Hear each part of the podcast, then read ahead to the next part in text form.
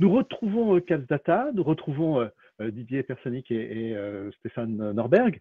je rappelle que dans une première vidéo, on a évoqué qui est Data. Vous êtes donc une startup, vous avez quelques, enfin une scale-up même, hein, rappelons-le, c'est-à-dire que vous avez déjà dépassé le stade de la, la startup, que vous êtes sur l'île, que vous adressez les problématiques du data center et d'une manière plus globale d'ailleurs les problématiques de l'industrie au travers de l'efficacité euh, de leurs équipements. Et votre euh, solution et, votre démarche est d'aller capter les informations et, de pouvoir les, analyser pour, dans une première étape, apporter une connaissance de ce qui se passe au sein du data center et c'est vrai que souvent, les opérateurs ne sont pas au courant de tout ce qui se passe à l'intérieur. Euh, le deuxième plan, on vient de perdre la, lumière, mais Didier nous revient. Euh, le deuxième plan, ensuite, étant euh, d'analyser, vous exploitez l'IA en particulier, pour amener à des conseils. Et le troisième plan que vous allez commencer à déployer en 2022, si j'ai bien compris, va être d'aller plus loin et de commencer à piloter vous-même les équipements.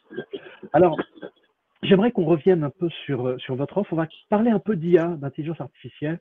Euh, L'IA, c'est un grand mot aujourd'hui qui est un peu dévoyé parce que tout le monde l'emploie et il n'y a plus personne qui aujourd'hui ne présente une offre sans dire qu'on fait de l'IA. Donc on aimerait bien savoir ce que vous faites, vous, en tant qu'IA, et, et concrètement, qu'est-ce que ça représente et qu'est-ce que ça apporte? Et est-ce que vous pourriez aussi faire en sorte qu'on n'ait plus peur de mettre de l'IA dans le data center Allez Didier, à vous.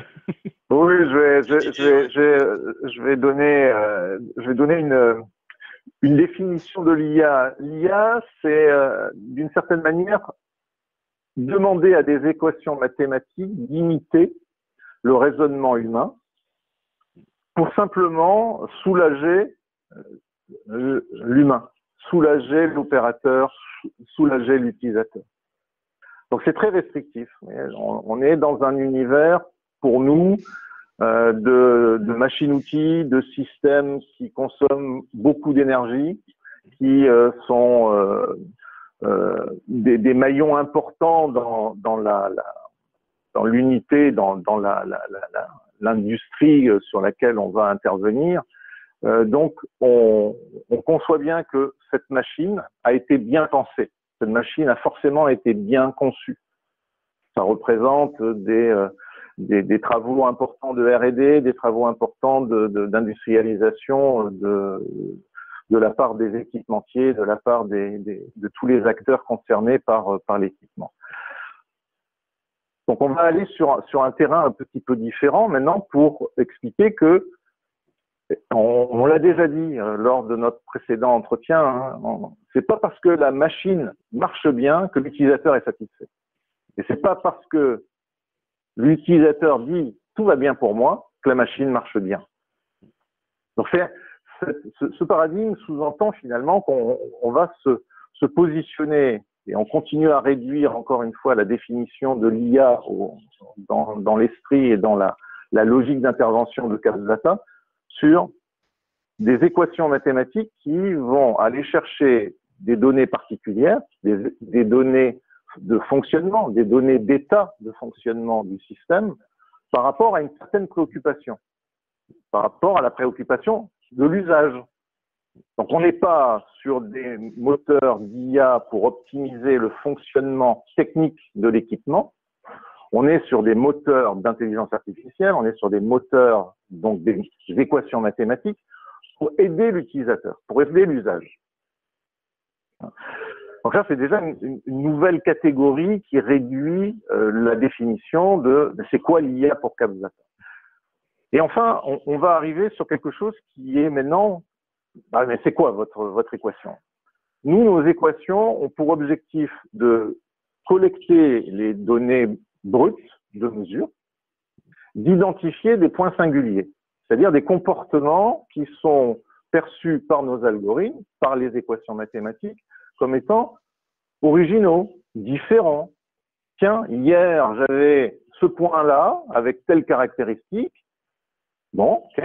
Aujourd'hui, j'ai les mêmes caractéristiques et pourtant le point, il n'est pas au même endroit. Tiens, bizarre. Pourquoi? C'est l'objectif de nos équations pourquoi effectivement il y a un écart, pourquoi il y a une, divergence, pourquoi il y a un comportement différent. Et on rentre, bien entendu, dans euh, des domaines que l'on appelle multivalués. Parce qu'on va avoir de la température, on va avoir des pressions, on va avoir des débits, on va avoir des kilowatts sur non pas un équipement, mais des centaines d'équipements. Donc on voit bien que le, tableau Excel, hein, excusez-moi le parallèle, mais le tableau Excel, il commence à avoir beaucoup de, colonnes. Et en, ligne, maintenant, ben, c'est la, signature temporelle.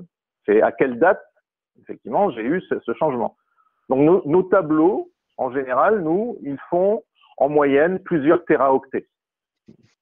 Donc c'est plus, c'est plus du tout euh, l'enjeu n'est plus adressable par du, du, tableau Excel. Et on va travailler euh, donc sur cette matière première là, avec des équations ayant pour objectif, je reprends le raisonnement, d'identifier des singularités, d'identifier des points singuliers, des, bizarreries. Avec, deuxième composante très importante maintenant, rajouter une information de contexte. Bah, si ça vient d'une sonde de température qui est à l'extérieur ou si ça vient d'une sonde de température qui est à l'intérieur, peut-être que ça pas du tout la même connotation, la même interprétation. Si c'est sur le tuyau d'eau secondaire ou sur le tuyau d'eau primaire, pas le même tuyau. Donc tout d'un coup, mon beau tableau de tout à l'heure, hein, il vient se compléter avec un énorme tableau à côté qui a pour objectif de contextualiser chaque mesure. Et là, on, on commence à comprendre comment la logique mathématique nous aider qu'elle va être capable d'accélérer le brassage de ces matrices, de ces points de mesure, avec une connaissance implicite, une connaissance contextuelle de l'information. On, voit que ça va, ça, va quand même accélérer euh, notre affaire. On n'aura plus besoin de regarder 20 euh, écrans euh, sur le cockpit de pilotage pour faire de la corrélation entre les kilowatts, la température, le débit sur le machin 1, sur le machin 2, sur le machin 3. Donc on, voit bien comment, ça avance cette affaire.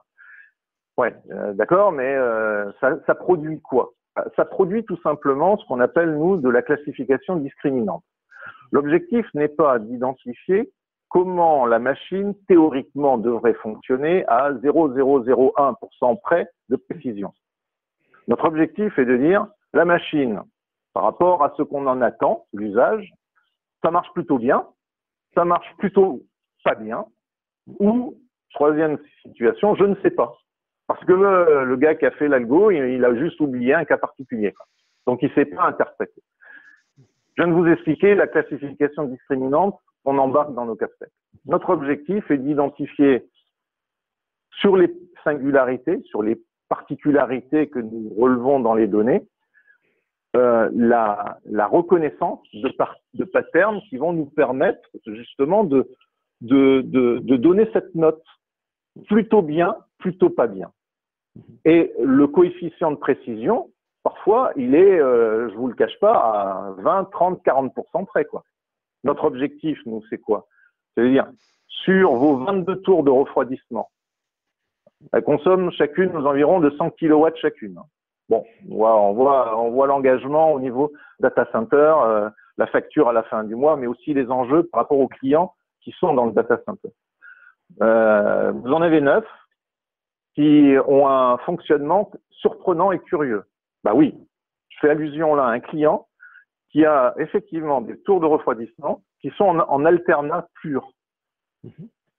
C'est-à-dire pendant qu'une fonctionne, l'autre s'est éteinte et réciproquement quelques minutes plus tard. Donc on a des démarrages et des arrêts de système qui sont euh, qui sont euh, effrayants démarrage et arrêt, ça veut dire quoi? Usure du matériel, ça veut dire surconsommation électrique au démarrage et des bizarreries en termes de stabilité de la température et des changes d'air au cours de, encore une fois, au cours de ces transitions d'état.